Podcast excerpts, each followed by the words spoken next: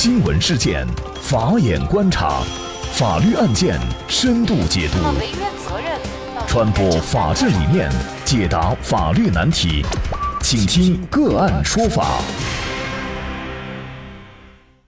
大家好，感谢收听个案说法，我是方红。那今天呢，我们跟大家来关注关于公婆买房给儿子儿媳，那么离婚的时候，法院判决这个钱是要还的。具体的案件情况啊，我们先一同来了解一下。二零一零年六月，三十八岁离过婚的王来和小自己七岁的左燕结婚。尽管结婚的时候啊，两个人还租房居住，但是据左燕回忆，王来向左燕承诺，父母会出钱帮助两人买房。婚后的一年多时间内啊，王来的父母先后三次通过银行转账转给王来，一共是二百七十多万块。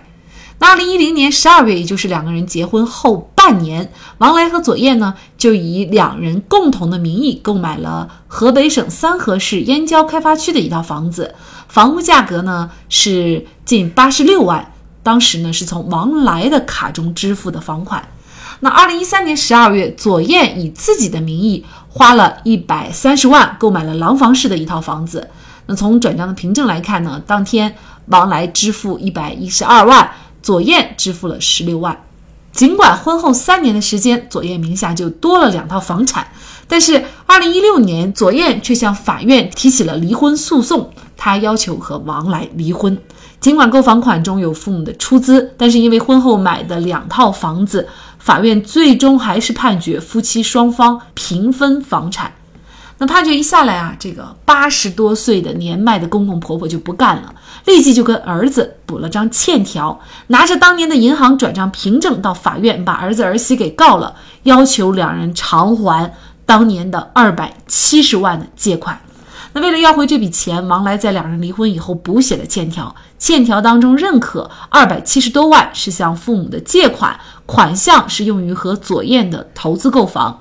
那男方父母出资购房，即便写上了女方左燕的名字，房子是否一定会平分？父母起诉还钱，女方还要不要还呢？那么就这相关的一系列法律问题啊，今天我们就邀请云南大韬律师事务所副主任、婚姻家庭法律事务部主任、国家婚姻家庭咨询师谭英律师和我们一起来聊一下。谭律师你好，主持人好，听众朋友们好。嗯，感谢谭律师。应该说呢，在实践生活当中啊，通常是男方父母会为了自己的儿子结婚出资买房。啊，这个是在生活当中比较常见的。那么，按照法律来说，这样的房子权属是归谁呢？呃，那么首先呢，我们还是要来区分这个是结婚前买还是结婚后买。就说虽然我们国家有男方置办呃房产，女方置办嫁妆的这个传统，那么有些人呢，他会在婚前就为儿子买好婚房。那么如果是这种的话，呃，我们讲婚姻法规定的是婚前财产永远是个人的。如果在结婚前父母就已经帮儿子买好房子了，全款付清了，那么这个房子肯定的是属于儿子的个人财产。如果是在儿子婚后，父母出资买房，那么这个呢，要区别情况来对待。婚姻法司法解释三呢有一个明确的规定，就是说在结婚后，如果一方的父母全额出资为自己的子女买房，并且房产证也是落在自己子女名下的，那么呢，这个呢是视为只对自己子女的一个赠与，这个房产呢也视为是自己这一方子女的个人财产。那么也就是说，结婚后如果是父母双方全额出资为儿子买的房，那么这个房子它也是属于儿子的个人财产。但是如果在结婚后，不是全额出资买房，比如说有可能是父母出了首付，按揭贷款由小两口共同来偿还，或者就是父母只出了一一部分钱，儿子和儿媳又共同出了一部分钱付了首付，或者就是说没贷款，就是双方各出了一部分钱来购买了。那么这种时候呢，因为房产是购买于婚姻关系建立之后，那么这种房产呢，通常会被认定为小两口的夫妻共同财产。那么，无非是在分割的时候，可能就要根据具体的情况来考量。比如有一部分是父母出的资，那么这个资究竟是赠与给双方的还是借款给双方的？如果是借款给双方的，那么肯定就有一个偿还的一个问题；如果是赠与给双方的，那就不用偿还。那么在赠与的时候呢，又会区分是赠与给自己子女一方的，还是赠与给双方的。那么一般来讲呢，呃，法律上会认为，就是结婚后，如果你没有明确有一个协议来约定，说我出这个钱只赠与我的子女，那么法院通常会认定为是赠与给呃小两口双方的。那么法律上的规定呢，大概就是这个样子。这个案件呢是婚后公婆出资给转账给双方的啊，那么双方用钱去买了房子，那么这种情况是应该视为赠与还是借款？这个呢，就是本案争议的焦点，因为如果是赠与的话，左燕和她的丈夫就不用还了；但是如果是借款，那么可能就涉及到左燕要不要来还的问题了。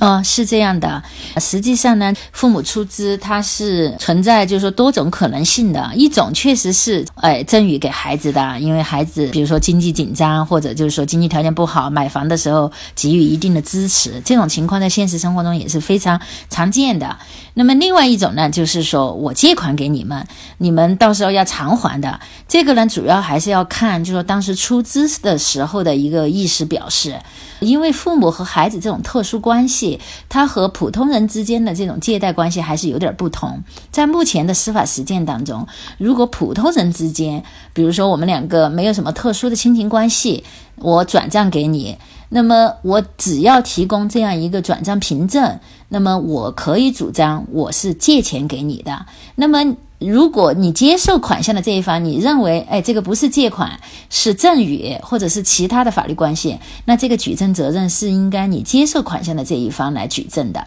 但是在父母和孩子这种特殊的亲情关系下，我认为就是说这种赠与的可能性也是非常大的，而且在现实生活中也是普遍存在的。所以在这种情况下呢，就不能仅凭一个汇款单或者是呃转账凭证就认定双方存在借款关系，还是要辅助其他的证据，比如当时有说过没有这个意思表示究竟是借款还是赠与，或者有没有其他的借条。呃，有没有录音之类的？这些综合起来来判定双方之间这个关系究竟是借款还是赠与？那这个案件的争议的焦点哈，就是这个二百七十万块钱公婆转账到儿子账户的这二百七十万块钱，他是婚后转账的，但是到底是赠与呢，还是借款呢？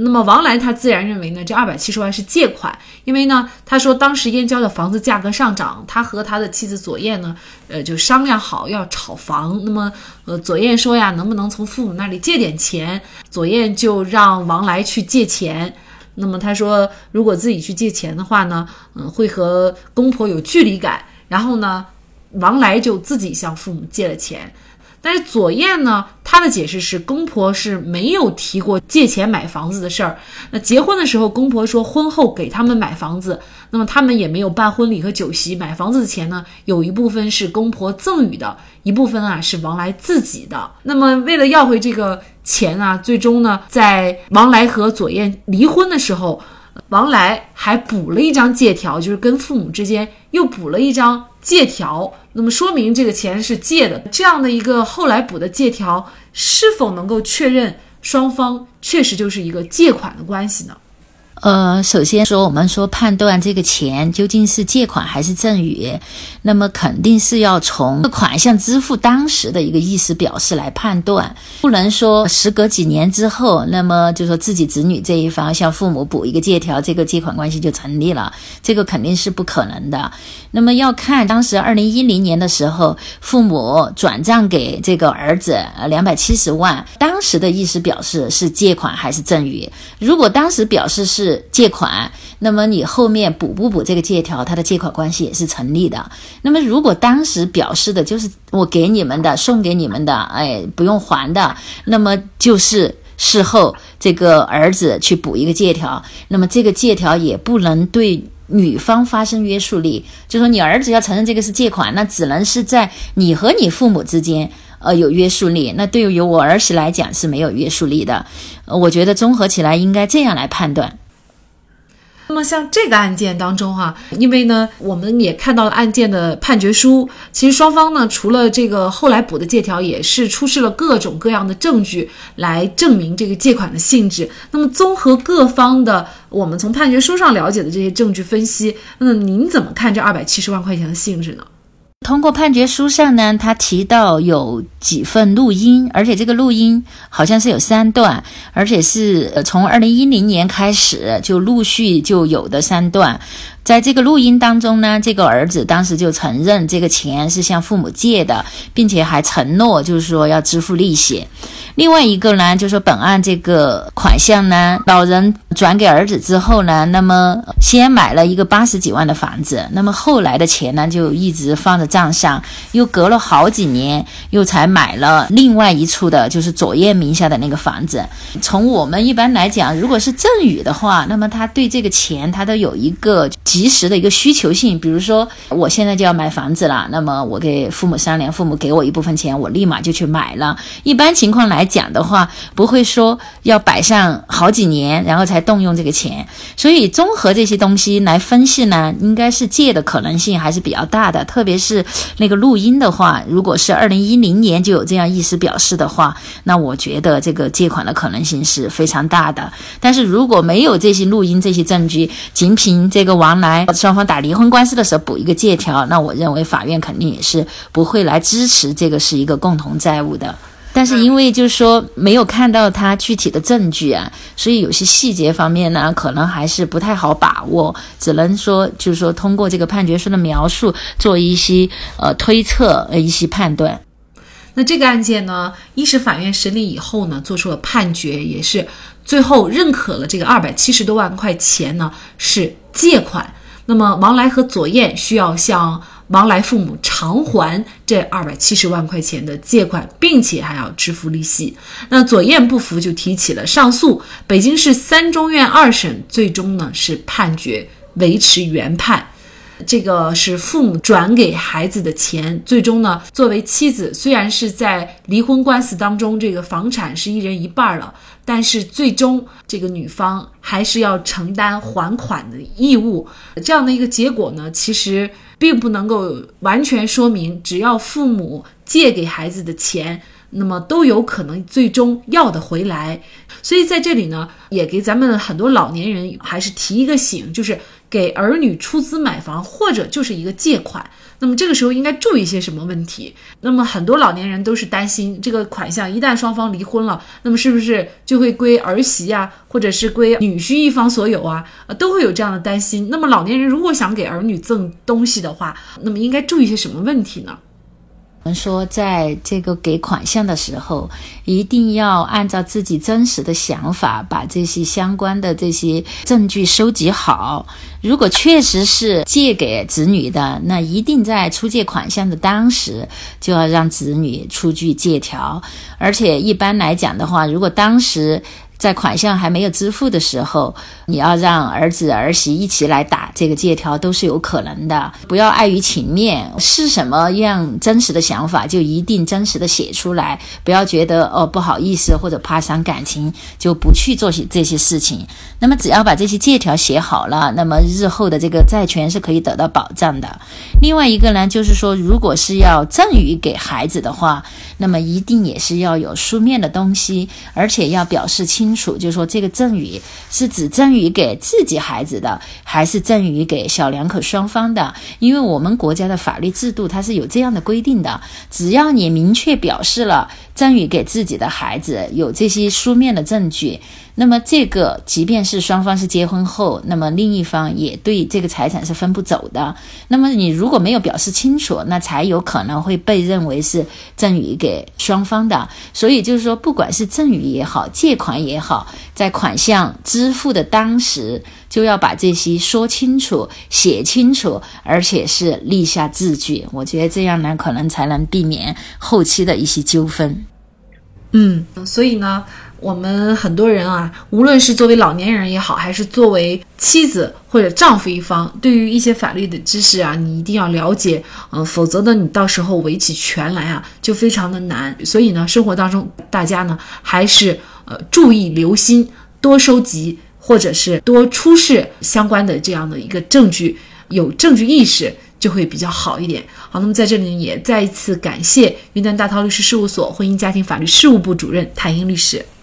那么大家如果想获得我们节目的图文资料，欢迎您关注“个案说法”的微信公众号，在历史消息当中就可以找到这期节目的全部图文资料。那么大家在生活工作当中遇到一些法律问题呢，也欢迎大家向我们进行咨询。您可以添加幺五九七四八二七四六七这部手机号码的微信号，就可以找到我们，他们都非常的资深、专业和负责人。感谢您的收听，我们下期节目再见。